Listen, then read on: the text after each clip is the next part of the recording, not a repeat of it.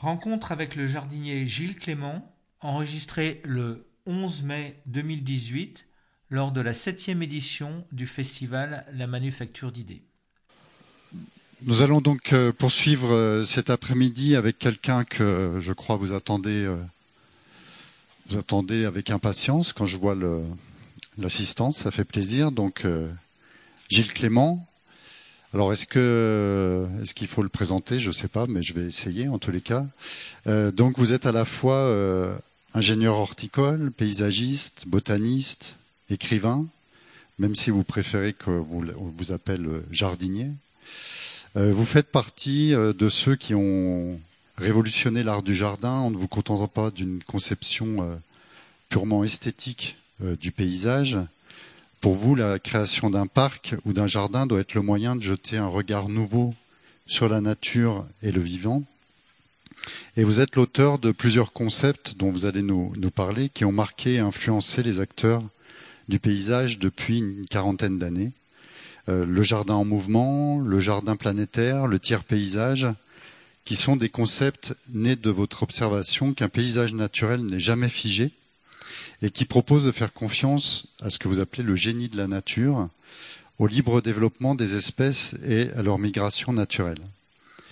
Donc selon vous, l'homme doit savoir laisser les paysages à la seule nature, savoir laisser les espaces en friche et Rémi en parlait tout à l'heure. Vous montrez en effet dans le tiers paysage comment les espaces euh, négligés, euh, inexploités par l'homme, les délaissés urbains ou ruraux, les friches, les landes, les tourbières, et on a vu ce matin avec le film de Dominique Marchais la, beauté d'une tourbière, euh, mais aussi les bords de route, les talus, les rives, présentent une diversité biologique bien supérieure au territoire ou au territoire entretenu par les activités humaines. Donc ces concepts, vous les avez mis en pratique dans vos différentes réalisations.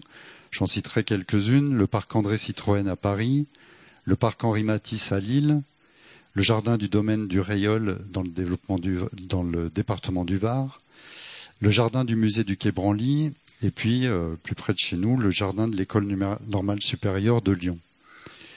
En parallèle de votre activité de concepteur, vous avez enseigné pendant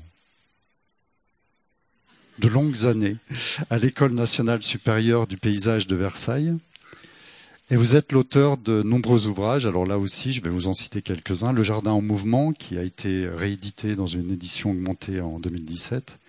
Thomas et le voyageur, le manifeste du tiers paysage. Récemment, un livre jeunesse euh, avec des, illustrations de Vincent Gravé, euh, Un grand jardin. Et puis, tout récemment, un roman euh, Le Grand Bal, qui est sorti il y a quelques, quelques semaines. Une semaine. Et puis je rajoute que à la librairie, vous pouvez aussi euh, trouver le, documentaire d'Olivier Comte, le portrait d'Olivier Comte de, Gilles Clément, Gilles Clément, un jardin en mouvement. Voilà. Donc nous allons voir pendant l'heure de, conférence que Gilles Clément va nous proposer comment on passe d'un projet local, et ça nous renvoie à, la, rencontre précédente et, aussi aux travaux d'Alberto Moniaghi qu'on aurait espéré avec nous aujourd'hui. Euh, donc comment on passe du jardin au mouvement, qui est né de votre propre terrain d'expérimentation euh, dans la Creuse, euh, au jardin planétaire, et comment cette approche qui donne la prééminence au vivant et repose sur l'idée de coopération euh, avec la nature. Rémi euh, vous a cité d'ailleurs de faire le plus possible avec, le moins possible contre, prend une nouvelle dimension avec les enjeux écologiques actuels. Et je vous laisse tout de suite la parole.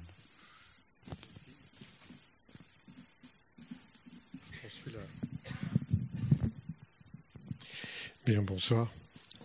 Alors avant de montrer les images et de, faire le parcours annoncé, je voudrais euh, juste euh, dire quelques mots sur ce qui a été évoqué tout à l'heure. Je n'ai pas pu assister à tout le, débat, mais j'ai été très intéressé par ce que moi j'ai entendu. Le débat qu'il y avait entre donc Rémi Janin, Dominique Marchais, Daniela et, Emmanuel. J'ai trouvé très important la question de la notion de territoire. Ce qui a été évoqué tout à l'heure, euh, comme quoi je préférais faire euh, faire le paysage par la seule nature et pas tout à fait exact. Nous avons notre notre place à nous et nous, euh, animaux humains, nous avons besoin de d'exploiter le, territoire, euh, de faire de la lumière euh, par une clairière dans une forêt. Initialement, c'est comme ça que le premier jardin est arrivé. Bref, on a un impact depuis toujours sur la fabrication même du territoire. Et c'est pour moi ça du, du, paysage, et c'est pour moi ça la notion de territoire. je suis d'accord avec ça. Et la différence qui a été évoquée entre le commun et les communs et les débats que ça peut faire aujourd'hui avec une privatisation générale et une mise sur le marché de tout ce qui en fait ne devrait jamais l'être, à qui appartient la pluie, donc l'eau. Bon. La question de paysage, le mot a été évoqué. Euh, peut-on en donner une définition et faire une réglementation à ce propos? Je ne suis pas du tout convaincu encore que ce soit une idée intéressante. Pour moi, j'en donne une définition personnellement, c'est ce qui se trouve sous l'étendue du regard. Pour les non-voyants, ce qui se trouve sous l'étendue de tous les autres sens. Nous percevons, nous, voyants aussi, euh, bien sûr, avec les autres sens, mais nous privilégions la vue. Mais ce que je veux dire par là, et je le vérifie avec euh, 30 étudiants devant un seul paysage, j'ai 30 lectures, j'ai 30 restitutions différentes, ce que je veux dire, c'est que c'est la sensibilité de chacun qui va donner le paysage qui finalement appartient à chacun. Et c'est lu avec cette sensibilité-là et aussi une charge culturelle qu'on ne peut pas complètement évacuer de la perception qu'on peut avoir du paysage. Pour moi, il y a un paysage ici, hein, évidemment. Alors, ce qui a été évoqué après, euh, Rémi en a parlé, quelque chose de complètement fondamental. Moi, je suis vraiment content de ce qui est arrivé longtemps après le jour où j'avais reçu le prix du paysage comme Rémi euh, Janin l'a reçu avec son frère. Enfin, lui, il a reçu le prix spécial. Moi, peu importe, c'est un peu, importe. C'était en 98. Et c'était Dominique Voinet qui donnait ça. c'était la responsable. Hein. Or, j'avais euh, apporté avec moi une peluche sur mon épaule qui était une taupe. Pour dire qu'elle était capable de faire des paysages, la taupe. Hein. C'est indiscutable. Hein. Par ailleurs, je vante les qualités de la taupe pour différentes raisons. Je vais vous en dire un tout petit mot après. Mais je, disais surtout, euh, pourquoi ne parle-t-on pas de ceux qui fabriquent le paysage avec une puissance considérable, avec des outils, des moyens, surtout quand on a commencé avec les machines à les transformer profondément, plus qu'on ne le faisait autrefois manuellement c'est-à-dire les, agriculteurs, peut-être même les paysans, ce serait bien, mais en tout cas ceux qui vraiment le font, quoi.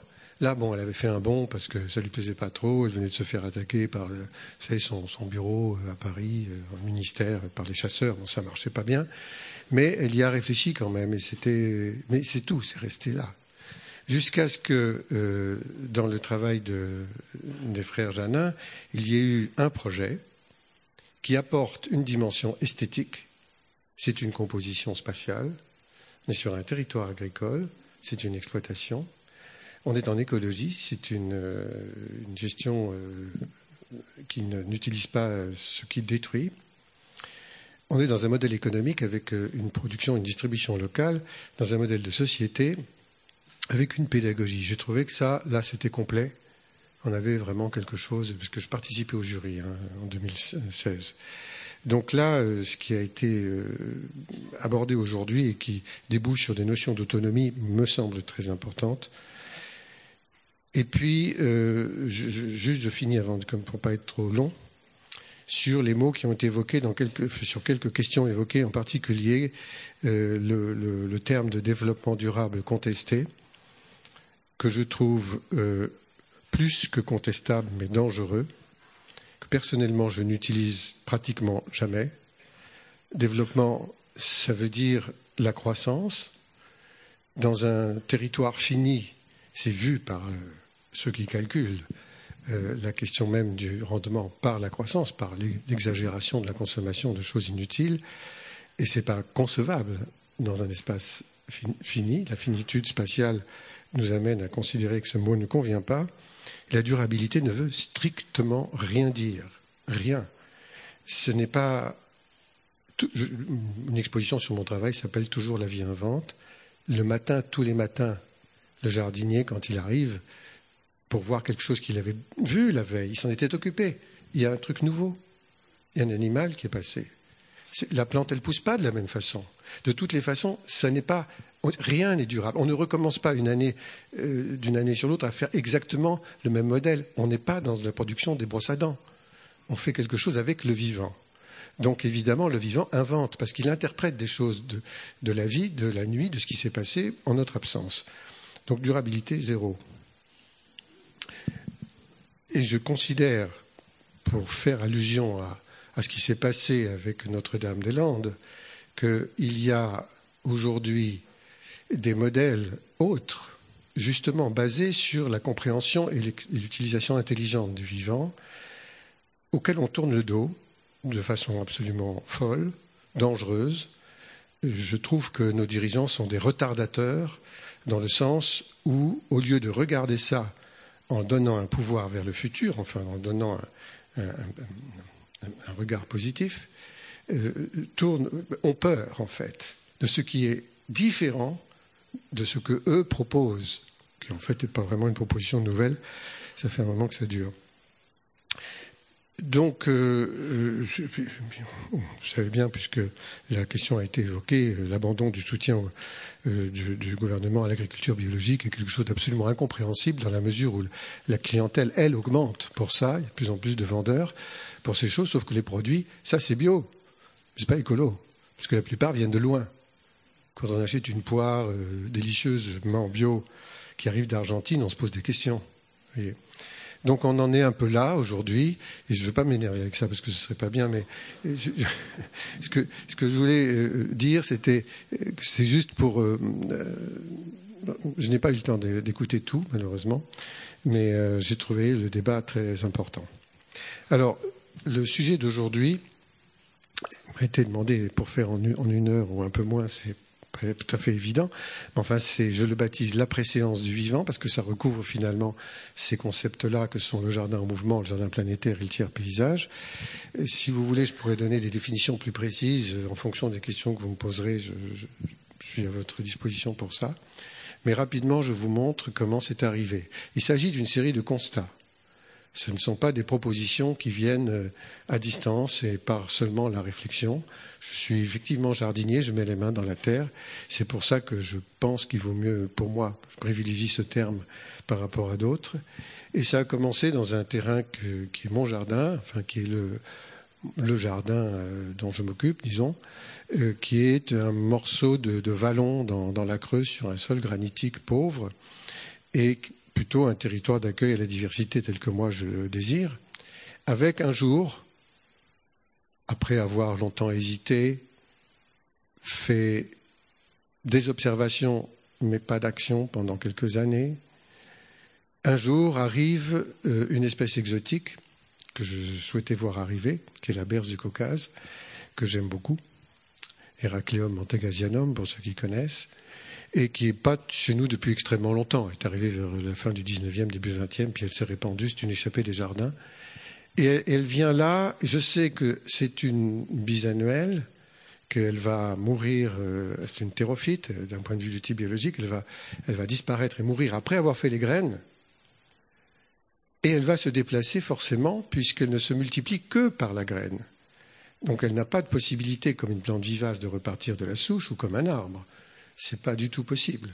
Donc elle va disparaître. Or, elle arrive dans un endroit qui est un petit passage. Vous voyez, c'est sur la photo ici à gauche. C'est ça. ce sont les graines du pied mère qui étaient là.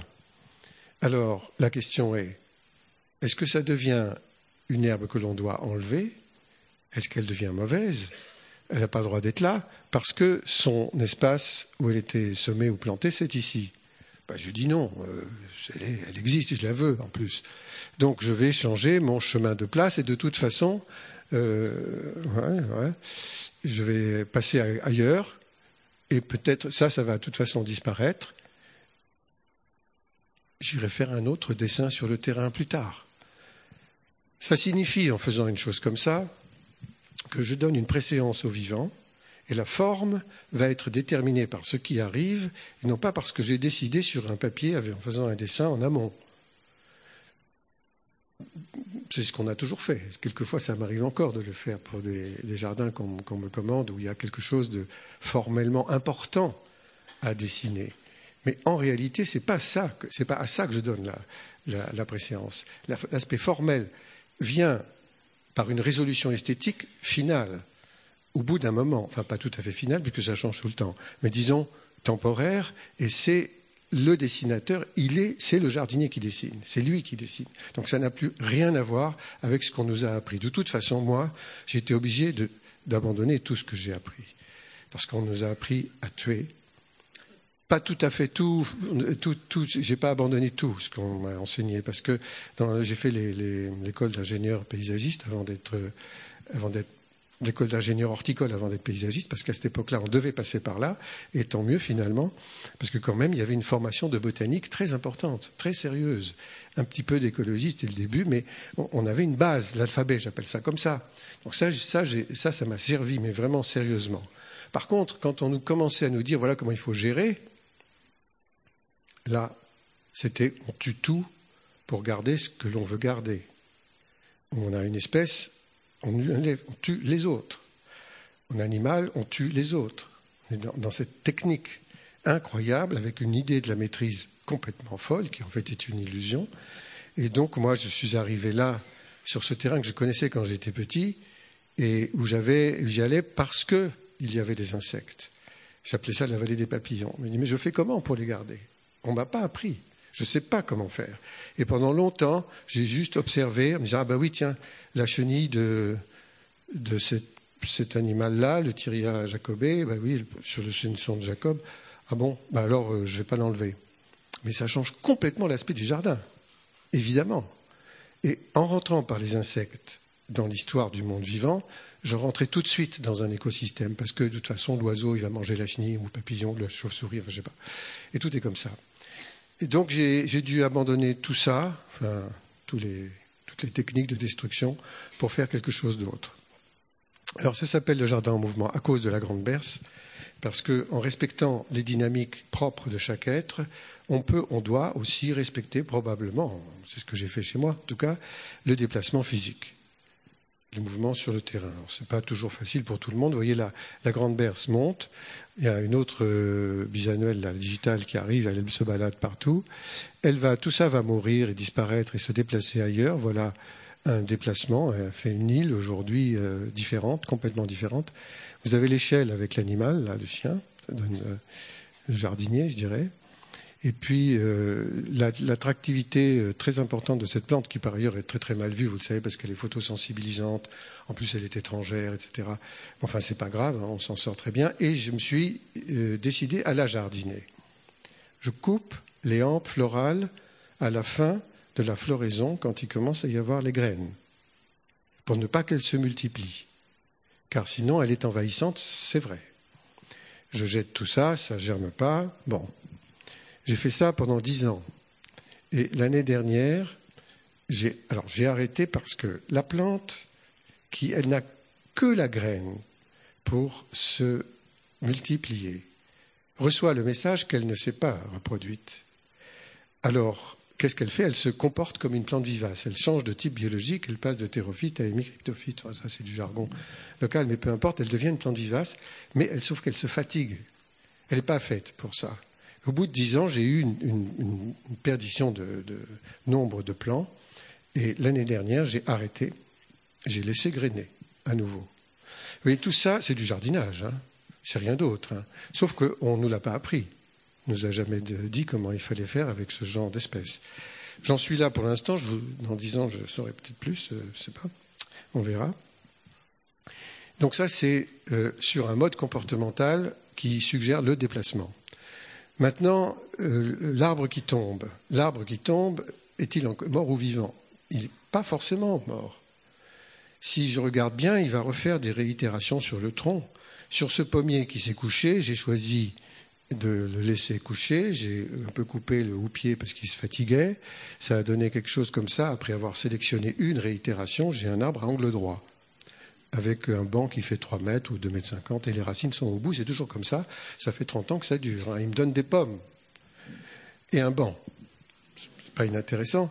Donc, euh, comment on fait avec ça qui, aujourd'hui, est considéré pas tellement comme un sujet, mais comme une colonie, parce que finalement, chaque branche a une écriture euh, génétique euh, différente, dit-on, quand l'arbre vieillit, et en fonction de l'interprétation qu'il a de l'environnement, il se change. C'est magnifique. On a comme une espèce de massif corallien, là, une colonie, c'est ce que disent en tout cas les scientifiques. La taupe. Bon, moi, le jour où j'avais une clientèle privée hein, au début, et où euh, j'arrive chez un de mes clients qui avait un fusil à la main.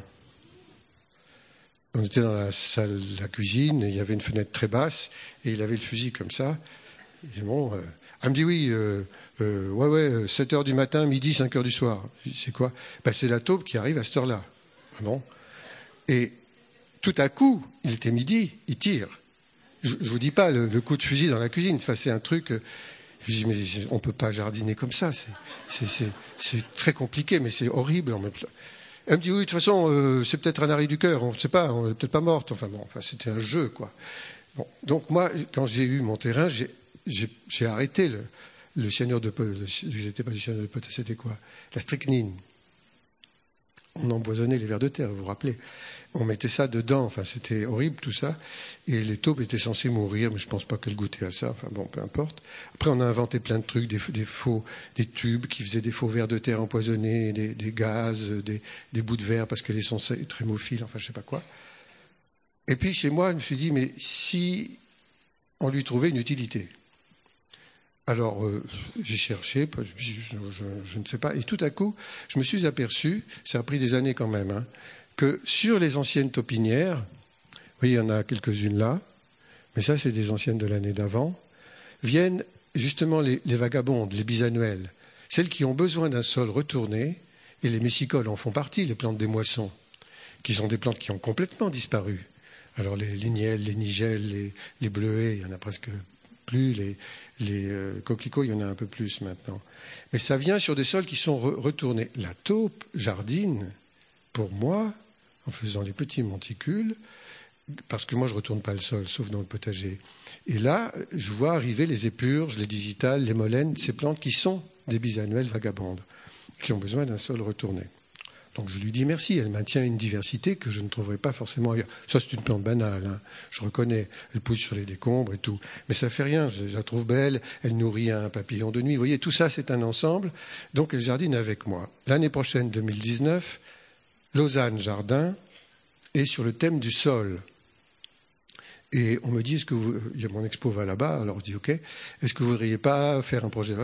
Je dis oui, je vais faire un jardin de taupes. Alors là, ils m'ont dit non. Mais si vous voulez, vous pourrez venir euh, parler de la taupe à un endroit où on a un parc où il y en a déjà, c'est pas la peine d'en apporter.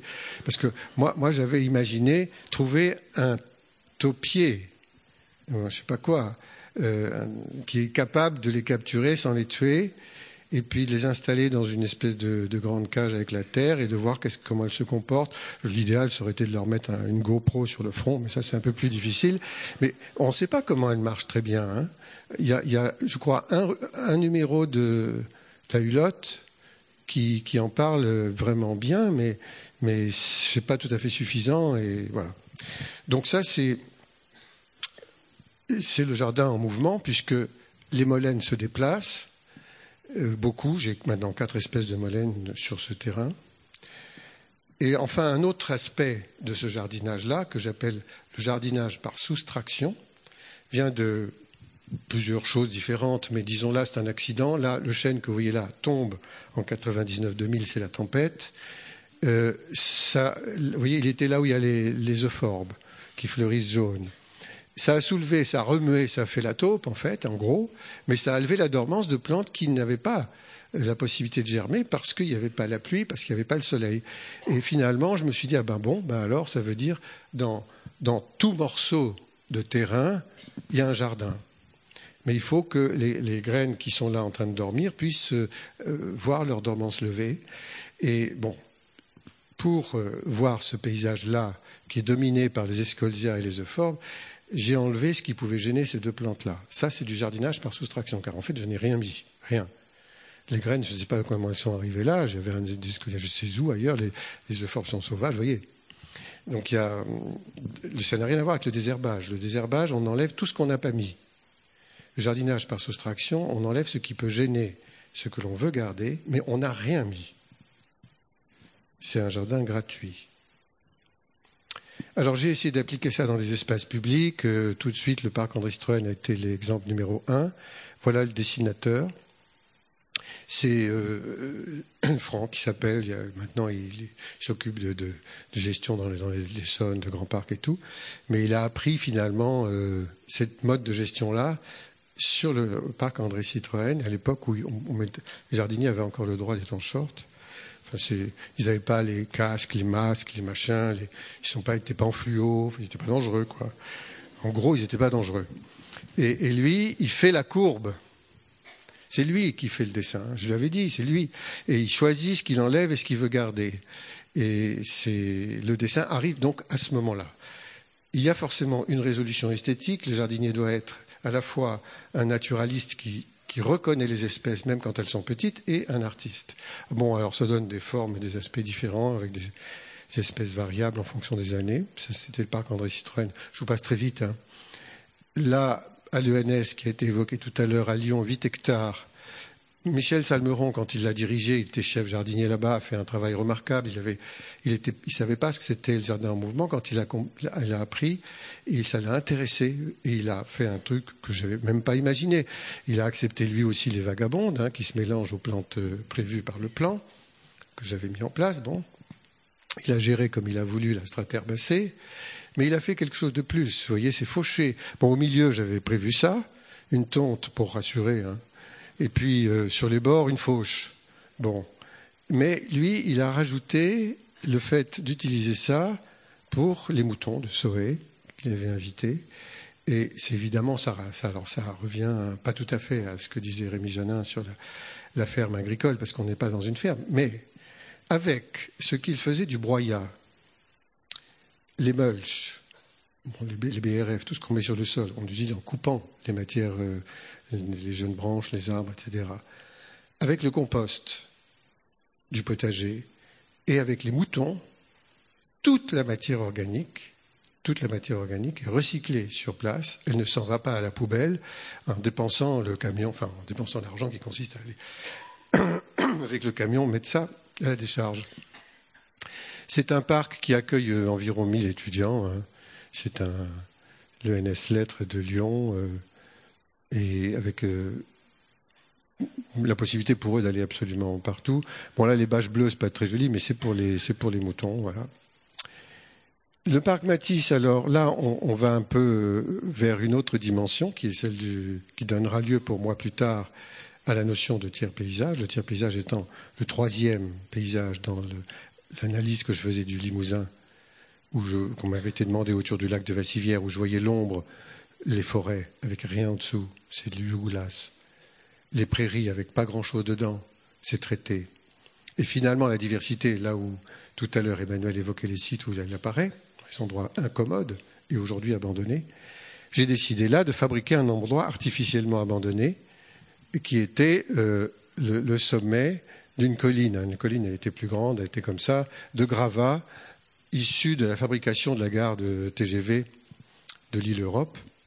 Et la nature fait son travail par-dessus. Les parois sont en béton, ça appelle euh, des parois moulées, dans la butte de terre, et on a enlevé la terre, et ça laisse cette espèce d'impression d'une falaise. En fait, c'est artificiel, mais pas la terre au-dessus, quoi. C'est des gravats, majoritairement. Donc ça, ça a été très mal perçu.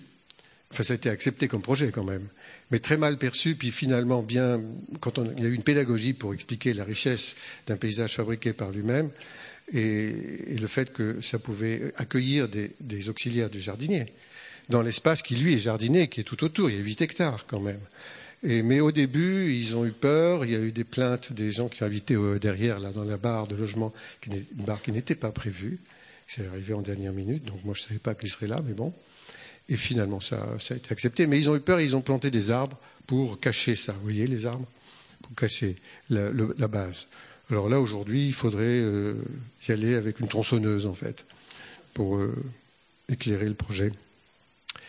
Tiers paysage, donc c'est ça correspond aussi à l'inversion du paysage, c'est toute une période où on abandonne les pentes, trop, trop difficile, ça date des années 50-60, le début, mais ça n'arrête pas. Et on ouvre, c'est le remembrement, les espaces commodes. Ici, il faut imaginer que la totalité de ces reliefs sont en terrasse. On est en Ardèche. J'ai fait juste une petite installation qui s'appelle le belvédère des lichens, où on peut observer la seule partie qui est véritablement euh, encore aujourd'hui utilisée par des moutons. Euh, le reste, toutes les failles, qui sont le nom qu'on donne aux restants, qui ont disparu. Et ça s'appelle le belvédère des lichens aussi, surtout parce qu'il y a 21 espèces. Moi, je pensais qu'il n'y en avait que 4 il y a Corinne Beauvais qui a travaillé là-dessus, qui est spécialisée. Hein.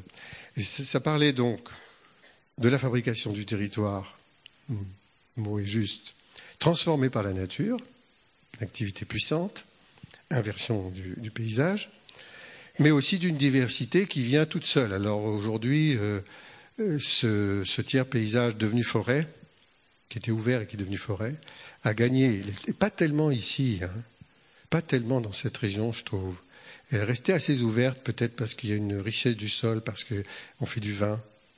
Pas mal, ça. Bon. Mais euh, dans, beaucoup de régions, c'est abandonné depuis déjà euh, le début du, siècle passé, hein, pratiquement.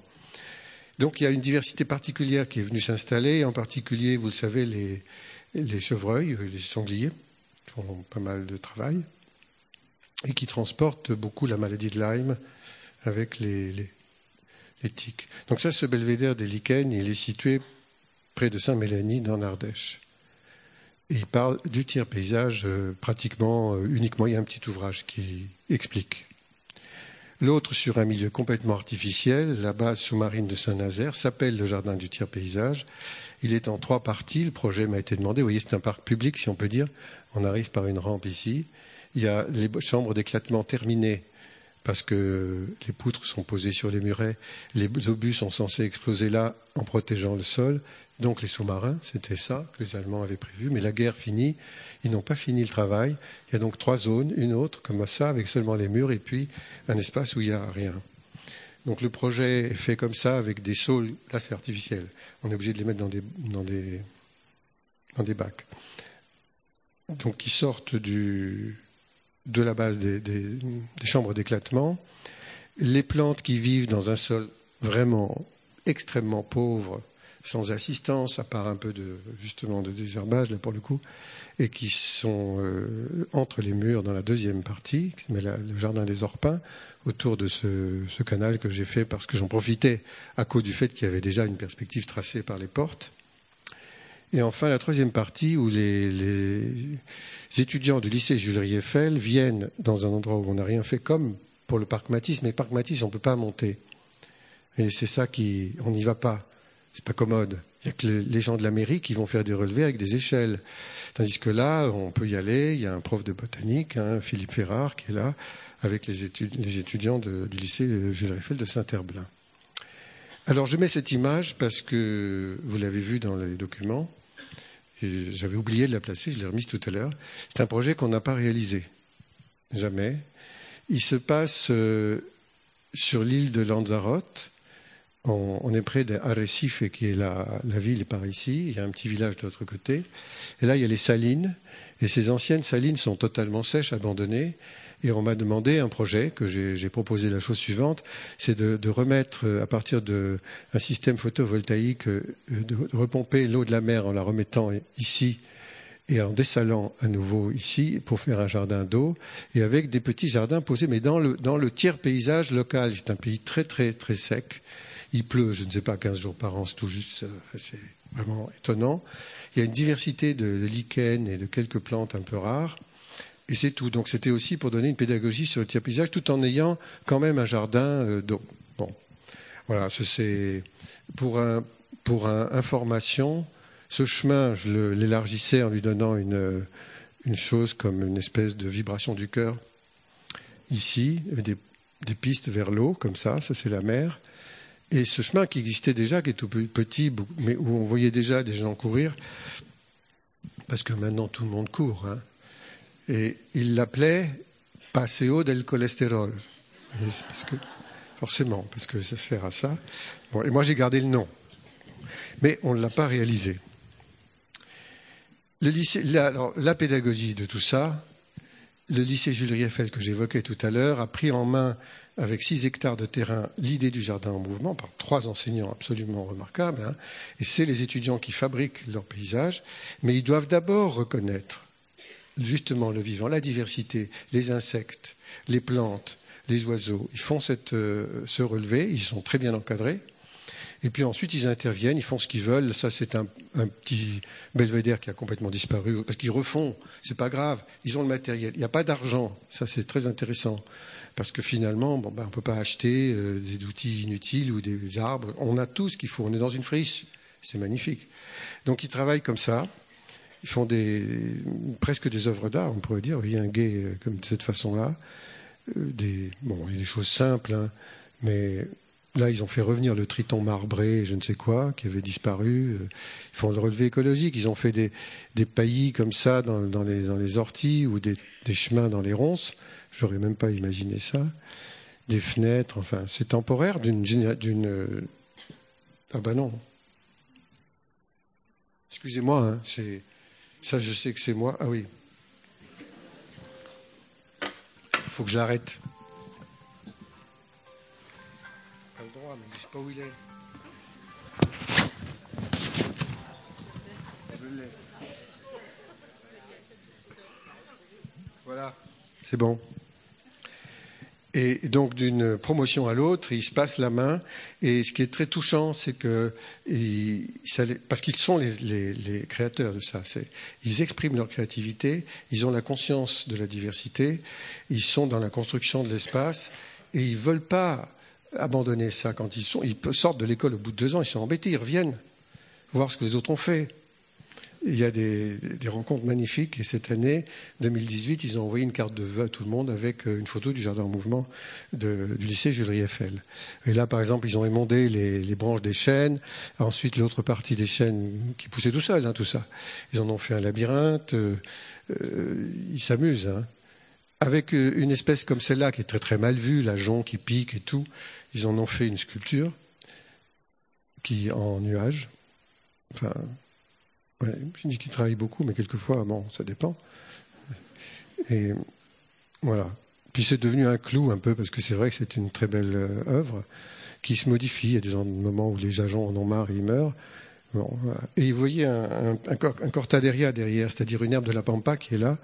Ça, ça fait partie des questions. Est-ce qu'on la laisse? Est-ce qu'on l'enlève? On a dit non, elle est là, on fait avec. On verra. Voilà. Donc ça, c'est le lycée Jules Rieffel. C'est donc un, temps très important. Alors, je, vais presque terminer, mais ça va, c'est quand même. Tout ça m'a amené à dire le vivant, il n'est pas limité à l'espace dont on s'occupe. Les oiseaux connaissent pas le cadastre, les graines volent, le vent les emporte, le vent a toujours les courants marins et le reste fait voyager dans le cadre d'une mécanique du brassage planétaire finalement à toute échelle et dans tous les temps. Et pour information, les chaînes que nous sacralisons n'étaient pas là il y a dix mille ans. Dix mille ans, c'est pas très vieux hein, dans l'histoire de la planète, c'est rien. Ils, sont venus du sud de l'Italie, du sud de la, péninsule ibérique. Euh, voilà, c'est pour vous donner une idée du fait que de toute façon, on est dans un mouvement perpétuel, mais on est surtout dans l'eau, sans laquelle il ne se passerait rien. Et c'est ça, la notion de jardin planétaire. Trois raisons.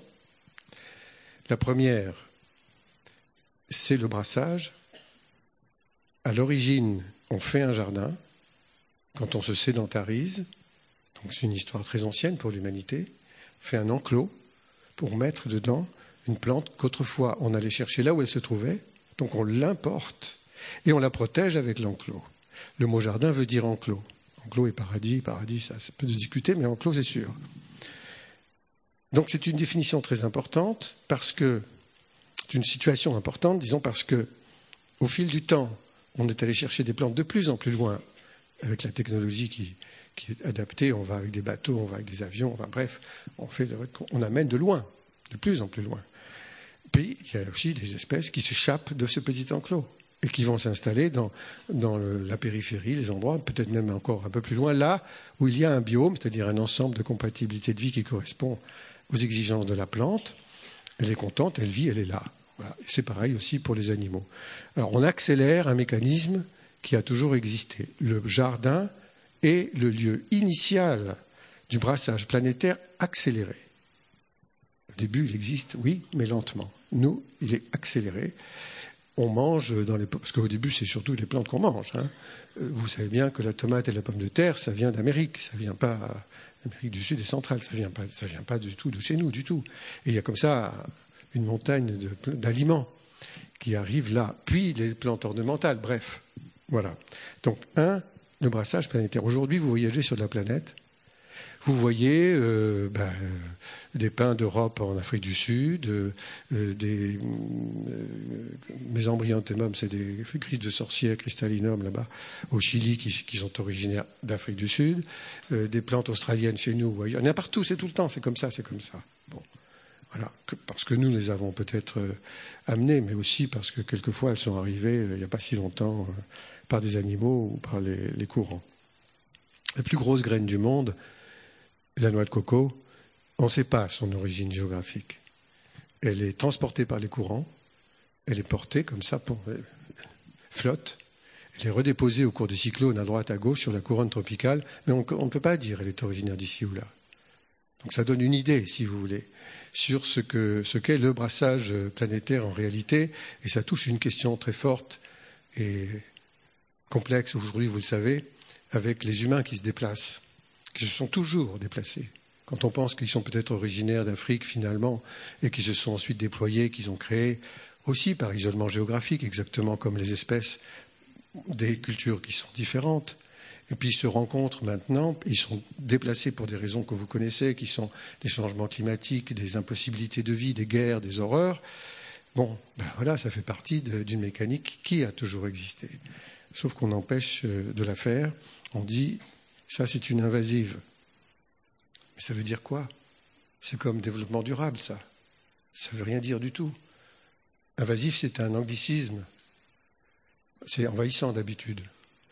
Et qui signifie péjorativement, il faut la tuer, il faut l'envoyer, il faut l'éradiquer. On n'a pas compris que c'était juste quelqu'un qui était content d'être là. Donc on est dans l'eau, car sans eau, il ne se passerait rien dans le cadre de ce jardin planétaire. Et c'est avec l'eau que je définis la notion de finitude. Vous voyez ici qui est donc l'enclos, c'est-à-dire la définition du mot jardin. Vous voyez ici la limite de la troposphère. Il y a de l'eau en haut, il y a de l'eau en bas. Bon, les habitants, ils sont là au milieu, c'est l'île de la Réunion, ils croient qu'ils ne sont pas dans l'eau, mais ils y sont, parce que même ici, il y a de l'eau. Il n'y a pas les conditions de la condensation. Elles y seraient, vous verriez une brume. Mais on a de l'eau dans le corps, on a de l'eau partout, et on l'évacue. Et quand on boit un verre d'eau, on ne s'en rend pas compte. Hein. Mais on boit quelque chose qui a été bu par des plantes, par des animaux et par des humains. Ça fait un peu bizarre. Hein. Quand, on apprend ça pour la première fois, on se dit ah bon, ben oui, oui, ça s'en va, ça s'en va dans le, voilà, ça s'évapore, ça se recycle. C'est justement la pluie qui n'appartient à personne. Mais on est limité, puisque la vie, elle, elle est limitée à quelques 8000 mètres au fond du niveau de la mer, 10, 11 000 mètres au-dessus, quoi, pas plus, pas tellement plus. C'est ça le jardin planétaire, c'est cet enclos. C'est parce que on est dans cette limite de vie qu'on peut dire la planète est un jardin. Si on dit ça, alors on dit tous les habitants de la planète sont des jardiniers. Ils ne le savent pas forcément, hein. mais ils le sont puisque chaque geste a une importance sur cet ensemble-là. L'eau que l'on remet dans le ruisseau, sa qualité va dépendre de la qualité de l'océan. Vous le savez, on n'arrête pas d'en parler. Et puis ainsi de suite, et ça s'évapore et ça retombe, et ça, ça tourne, ça, tourne. Nous sommes dans une lessiveuse. Hein. Et, on ne sait pas, d'où vient l'eau qui nous tombe dessus. Elle vient pas de là. Les courants l'ont amenée, de loin, l'air, les, les courants d'air les nuages n'arrivent pas juste au-dessus. Donc de toute façon, euh, voilà, il se peut qu'on boive de l'eau déjà bu par, je l'ai dit, mais qui vient d'Australie. bon là, je suis pas sûr de moi, mais disons que ça vient pas forcément. Vous voyez, on est dans le bain. Donc c'est au bain qu'il faut faire attention. Mon symbole pour ça, c'est la libellule parce que j'aime bien cette idée quoi. La larve est aquatique, elle est carnivore. Euh, d'ailleurs, elle régule un peu les histoires de palu avec les moustiques qu'elle aime bien manger. Et puis elle change de mue, ça c'est l'exuvie, elle, abandonne ça et elle devient un insecte volant, un insecte parfait qui va chercher son comparse pour se reproduire, qui vit pas aussi longtemps que la mue, que la, la larve. Mais c'est vertical dans l'épaisseur de l'eau. L'eau de l'eau, l'eau de l'air. Je trouve que ça illustre d'une manière amusante euh, la possibilité de la vie dans cette épaisseur du vivant qu'est l'eau et qui n'est pas forcément visible. Et la question de l'isolement géographique, c'est ici, j'aime bien cette carte parce qu'elle focalise sur l'océan Pacifique. Bon, elle est faite, comme vous pouvez le penser, par des Australiens. Hein, on fait pas ça chez nous. Et chaque petit point ici, c'est une île. Ce sont des îles. Or, le nombre d'espèces sur la planète, la diversité en question, elle est soit due à un choc et une mutation, ça c'est très rapide et violent, soit c'est très long et c'est progressivement un changement qui vient du fait de l'isolement à partir euh, d'une graine. Euh, j'ai pas l'image. Non, j'ai pas l'image. Bon, ben voilà. Mais à partir d'une graine qui va aller d'un côté de la montagne, une autre de l'autre côté, de la même plante. Hein vont se développer isolément de, ces deux graines, tellement longtemps isolées qu'elles vont se fabriquer, parce que les milieux ne sont pas tout à fait les mêmes, ben, des types différents qui vont peut-être aller jusqu'à la spéciation. Deux espèces, ce sont deux êtres qui ne peuvent pas se reproduire entre eux, même s'ils sont issus de la première euh, graine. Voyez Donc la multiplication des possibilités d'isolat favorise la multiplication du nombre des espèces sur euh, la planète. Le brassage planétaire vient à l'encontre de cette mécanique, mais les deux existent depuis toujours. Alors ça, c'est donc les espèces qui se recoupent, euh, se regroupent par, possiblement au cours des voyages par biome. Une plante ou un animal qui est ici pourra vivre là euh, plus facilement que d'aller dans une zone désertique. Vous voyez, bon, vous comprenez ça.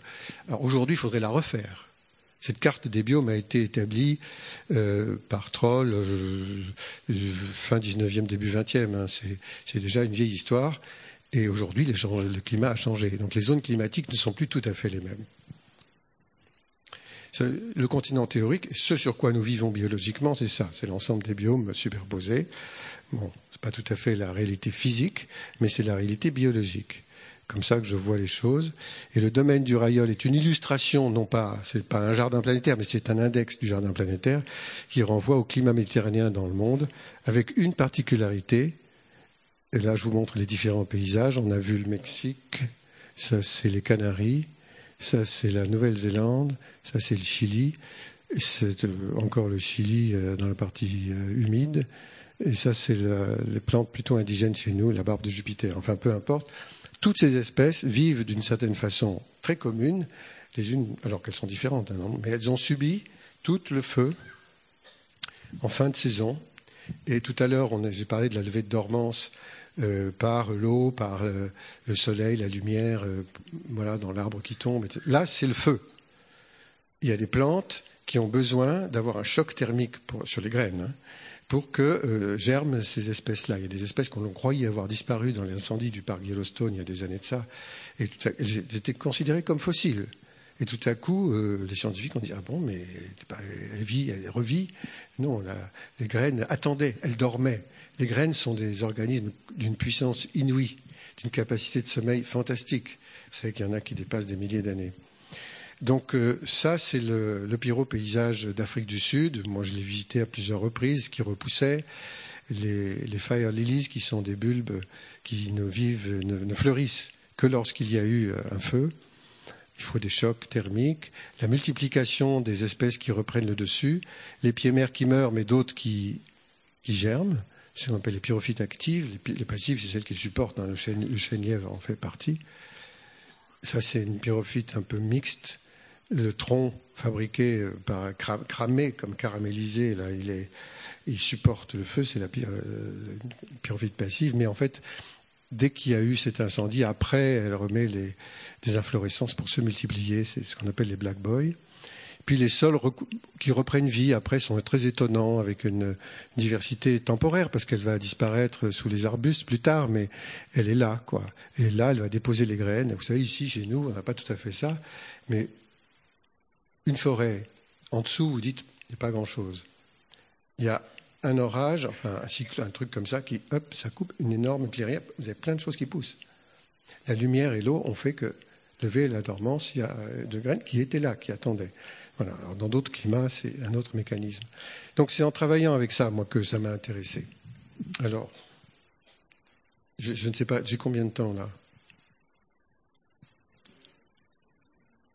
On a dépassé l'heure?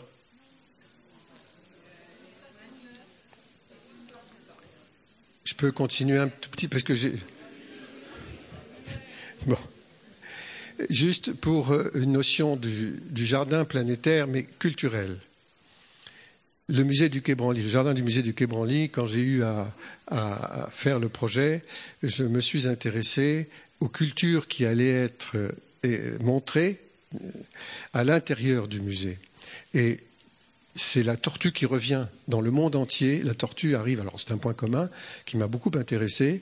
Euh, en Asie, elle est cosmophore, euh, on est plutôt dans des mondes animistes. Hein. Donc la tortue porte le monde, c'est le serpent Taboga qui donne l'esprit, qui donne la vie, etc. Ailleurs en Afrique, c'est un peu différent. Hein. C'est un siège et chez les Dogons, on fait euh, on fait avouer les coupables dessus. Euh, en Afrique, euh, en Amérique du Sud, c'est plutôt des, campements, certains, certaines ethnies, pas toutes. Et la queue de la tortue donne euh, la direction du fleuve, de la rivière.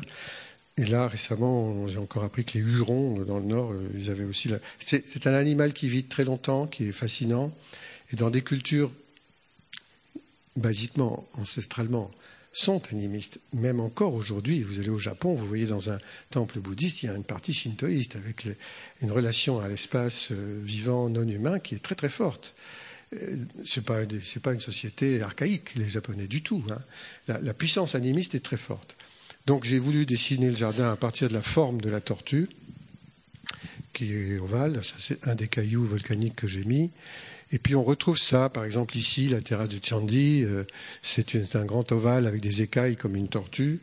Euh, ça a donc été déterminant pour la fabrication du jardin où il n'y a aucune forme rectiligne, pas de ligne droite, c'est très organique, et où le paysage ressemble plutôt à une espèce de savane arborée parce que la végétation, ce n'est pas, c'est un paysage non occidental. On n'a pas le gazon tondu avec les arbres dessus c'est pas ça. Et ça donne ce genre de choses-là. ça, c'est le, musée du Quai Branly, la terrasse du Chandi. et même la pergola cette forme-là avec les, métalliques, euh, un peu comme un dos de tortue avec des écailles, etc. Celle-ci n'existe plus parce qu'elle est recouverte par un bâtiment, mais qui lui a une forme de tortue aussi. Donc ça, c'est un exemple où la forme arrive par une relation à la culture et non pas par la préséance du vivant. Mais dans la gestion, il y a quand même un mode de gestion qui est écologique. D'ailleurs, il y a une très bonne euh, euh, société d'entretien. Je me suis au début, c'était pas comme ça, parce que les entreprises qui entretiennent sont souvent des, des techniciens de surface qui arrivent avec un truc qui souffle, qui aspire, je sais pas quoi, ils s'en vont, ça fait propre. En fait, ils ont tué à peu près tout. Enfin, c'est triste. Et puis, il y en a, et là, heureusement, quelques, quelques-unes qui ont des jardiniers. Jardiniers qui arrivent à dire ça, ça s'appelle comme ça, ça, je vais le faire comme ça, ça, je vais m'en occuper, etc. Deuxième exemple culturel, c'est la guerre. Je voulais pas faire ce projet, mais j'ai trouvé quand même euh, intéressant. C'est le mémorial de la Grande Guerre qui est à Péronne, sur les temps, devant les temps du Cam, vous voyez. on me dit, faites quelque chose. Je dis, moi, je ne veux pas honorer la guerre. Euh, à essayer de faire quelque chose. Bon. Alors j'ai proposé un projet qui s'appelle le sixième continent. Le mémorial est ici. Je propose de renier l'étang à une ligne droite comme ça, de faire ça avec cinq îlots et un sixième. On ne pouvait pas le faire au milieu parce qu'il y a une histoire de, technique de vase, enfin bon. Et ça s'appelle comme ça parce que, pour dire, eh bien voilà, dans, sur ces cinq îlots, on va mettre des plantes des cinq continents, comme les hommes sont venus pour se tuer, de tous les continents. Vraiment. Il y a des cimetières autour. Je ne sais pas si vous êtes allé dans cette zone du monde. C'est près d'Amiens. C'est monstrueux. Mais des énormes surfaces. Vous n'avez que des croix. quoi. C'est terrible. Hein. Et bon, là, ce seraient des plantes qui viennent, qui représentent tous ces continents, mais qui sont là pour vivre ensemble, pas pour se tuer. J'ai eu du mal avec l'Afrique parce que le climat de Péronne, euh, près d'Amiens, finalement, j'ai trouvé le Cytisus batandieri qui vit dans l'Atlas et qui supporte ce climat-là. Ça marche. Alors donc, on a réalisé ça. Euh, finalement, on n'a pas pu faire cinq îles pour des raisons d'argent. Euh, voilà. On a fait deux, une grande avec cinq reliefs et une petite où on ne peut pas aller. Il faut y aller en barque. C'est ça le sixième continent. C'est pour ceux qui viennent honorer leurs morts qu'ils apportent une plante de leur pays pour la planter sur le sixième continent. Donc c'est ça le.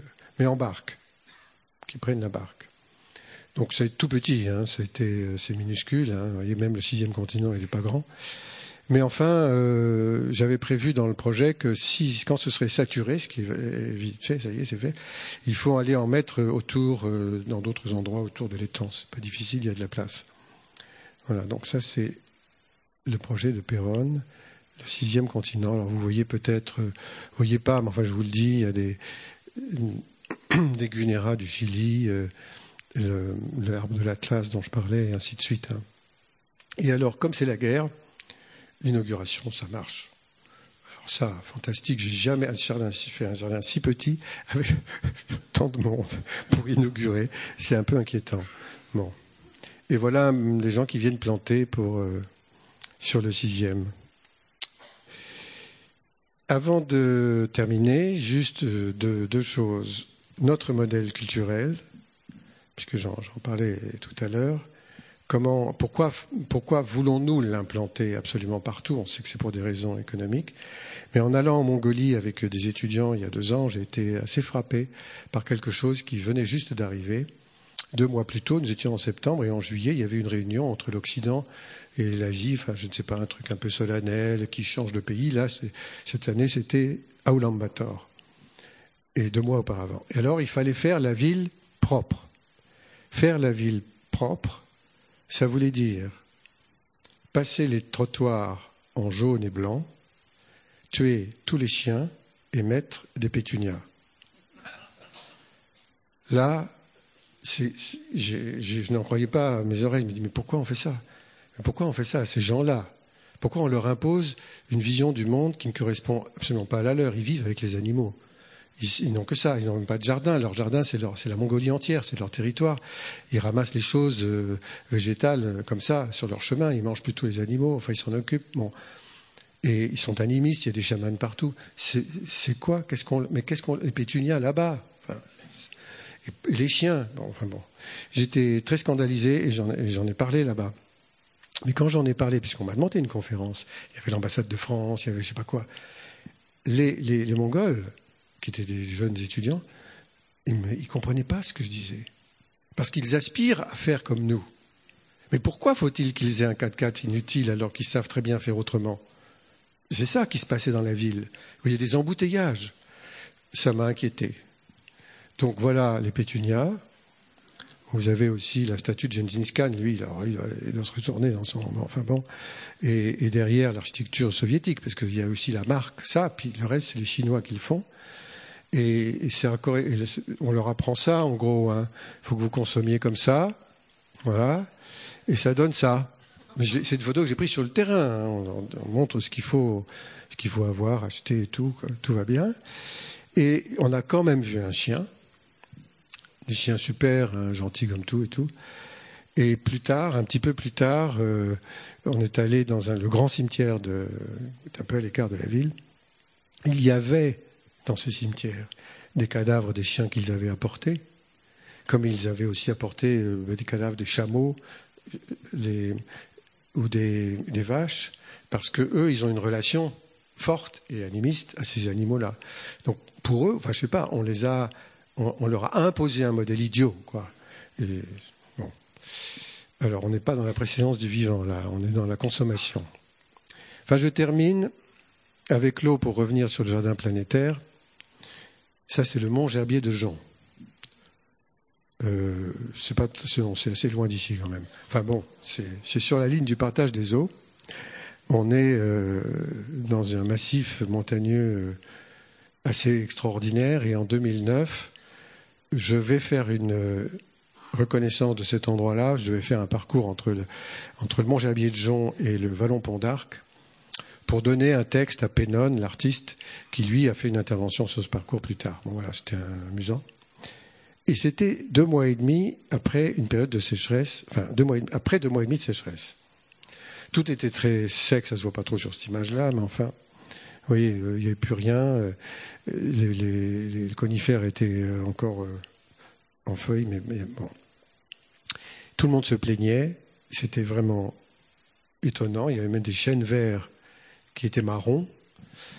Et puis, presque arrivé en haut, pas tout à fait, je vois une goutte d'eau. Qui, mais on dit, mais d'où elle vient? On dit que la source de la Loire naît au pied du mont Chabier de d'accord? Tout le monde se bat pour dire c'est chez moi, c'est chez moi. Ben, peut-être pas. Peut-être que c'est là-haut. J'ai donc interprété le mont Gerbier de qui est une cheminée volcanique faite de, euh, de la phonolite. Le, volcan a disparu, c'est la cheminée. C'est une pierre très lisse. Je l'ai interprété comme une tour à eau, c'est-à-dire un, objet capable de, capturer l'humidité de l'air, de la faire se condenser, et c'est à partir de là que l'eau naît. Si c'est ça, alors la Loire, elle va d'un côté vers la Méditerranée, de l'autre vers l'Atlantique, donc il faut refaire la carte de France. Alors, c'est ce que j'ai proposé au PNR, là, euh, d'Ardèche. Ah, c'est intéressant, on va vérifier. Alors, ils ont fait une, euh, une recherche scientifique, ils ont dit oui, oui. Et là, il y a l'année dernière, il y a un an et demi, ils m'ont dit on vous commande une tour à eau. Je dis mais je, suis pas, je suis pas fabricant, je suis pas de, enfin je suis jardinier. Non non mais vous vous débrouillez, d'accord. Donc je suis allé voir un murailler, ami que je connaissais, que je connais bien, et qui s'est lié avec une autre équipe. Et entre temps, on est allé voir. J'ai juste fait des dessins, mais vraiment sommaires, voyez, en disant voilà, il faudrait faire un truc comme ça, avec des phonolites, avec des sortes d'oreilles, enfin de, de, de, de, pierres en pente, et l'eau coulera, comme ça on récupérera peut-être, peut-être. Et c'est tout. Et je n'ai rien fait de plus, parce qu'en fait, que ces dessins-là, vous voyez, parce qu'en fait, les, les gens qui qui savent fabriquer quelque chose avec de la pierre sèche, il n'y a absolument rien d'autre que de la pierre sèche. Ils n'ont pas besoin de plus de, de, de, dessin, puisque de toute façon, tout est en relation avec chacune des pierres.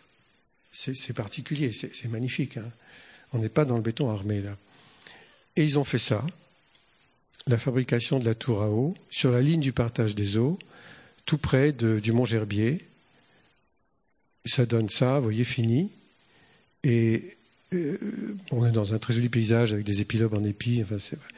Et un, mois après la fin de la construction, il y avait de l'eau potable, ce qui est important. Donc les gens qui passent, parce qu'il y a un chemin de randonnée le long, ont le droit de boire euh, l'eau sans, sans problème. Et voilà l'équipe qui s'appelle Ellipse et Bernard Mingard. C'est une équipe remarquable. Et c'est une des rares commandes que j'ai pu avoir sur euh, des questions comme celle-là. Mais en même temps, quand j'avais exposé, parce qu'il m'avait demandé un exposé là-dessus, j'avais argumenté sur le, fait qu'on parlait de l'eau à l'échelle planétaire. En Ardèche, à cet endroit-là, près du mont Jabier de Jean, franchement, il n'y a pas besoin de tour à eau pour l'instant. Pour l'instant, ça peut changer, mais pour l'instant, on n'a pas besoin. C'est plutôt dans les déserts secs. Je savais que ça existait en Mongolie, j'en ai pas vu, mais je sais qu'il y en a. Et, bon, mais c'est la question cruciale et vitale de l'eau, puisque, comme euh, on évoquait tout à l'heure, rien ne se passe sans ça. Voilà ce que je voulais dire pour faire un tour d'horizon entre le jardin en mouvement et le jardin planétaire et en passant par le tiers paysage. Merci de votre attention.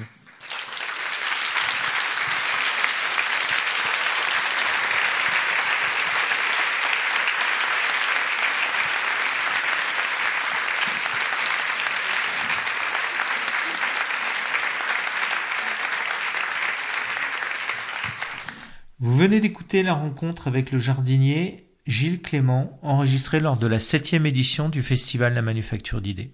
Retrouvez le programme, les vidéos, les enregistrements et les photos du festival sur notre site internet la manufactured'idées.org et pour être informé de la prochaine édition du festival, inscrivez-vous à notre newsletter.